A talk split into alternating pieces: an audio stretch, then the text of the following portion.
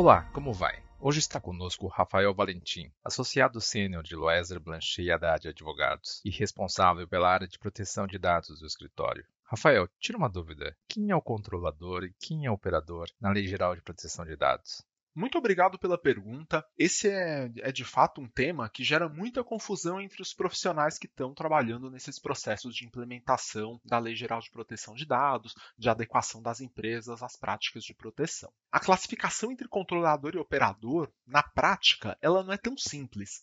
Apesar de existir uma definição na lei é, sobre quem é controlador e quem é operador, Durante o processo de adequação da empresa a essas práticas de proteção de dados, surgem diversas dúvidas com relação a essa questão. Principalmente porque a definição do controlador e operador elas geram responsabilidades para as partes. Um adicional a, que, que, causa mais confusão é que a expressão controlador também pode gerar uma confusão com a ideia de controlador do ponto de vista societário, mas não tem nada disso. O papel de controlador societário é completamente diferente do papel de controlador para fins da Lei Geral de Proteção de Dados. A Lei Geral de Proteção de Dados ela trouxe novos conceitos e papéis que também possuem algumas responsabilidades jurídicas. E um desses papéis é o de agentes de tratamento. São agentes de tratamento o controlador e o operador. Seguindo uma definição que foi estabelecida na legislação, o controlador é aquela pessoa a quem competem as decisões referentes ao tratamento dos dados pessoais. Já o operador é aquele que realiza o tratamento de dados em nome do controlador. Essa é a definição trazida pela LGPD. Na prática, é o controlador que define a base legal para o tratamento dos dados.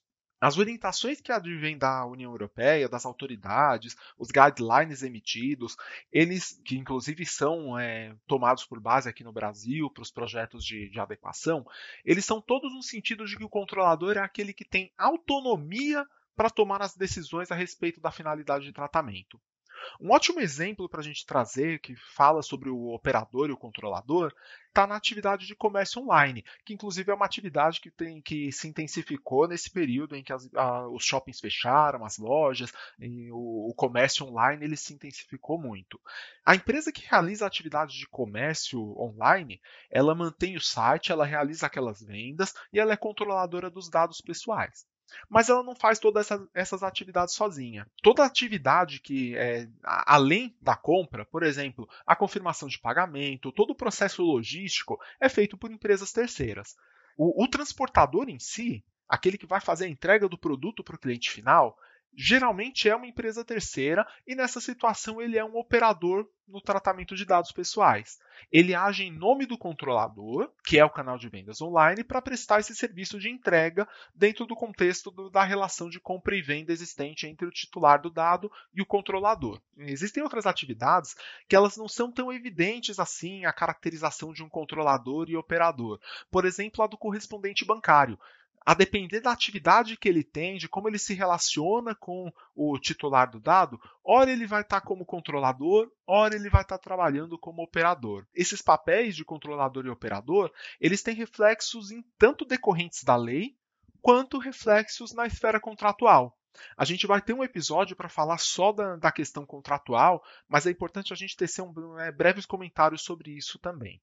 O, a gente tem visto uma preocupação muito grande de algumas empresas discutindo para que o contrato tenha disposições de que ela é controladora dos dados, as empresas ficam brigando por essa posição contratual, só que é, isso não faz muito sentido. Esses papéis eles não são diretamente relacionados. Esses papéis eles estão diretamente relacionados com a forma como a empresa lida com os dados pessoais e não com o que consta no contrato se houve uma exigência contratual, uma briga para que uma delas fosse controladora ou operadora. O contrato, de fato, ele tem que trazer elementos para regular as obrigações das partes enquanto controladoras e operadoras em cima de uma situação fática.